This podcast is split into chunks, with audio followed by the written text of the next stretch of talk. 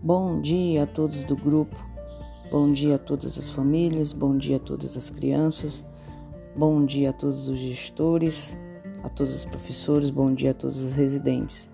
Que nesta segunda-feira, dia 8 de 2, nós possamos ter um dia abençoado, cheio da proteção divina.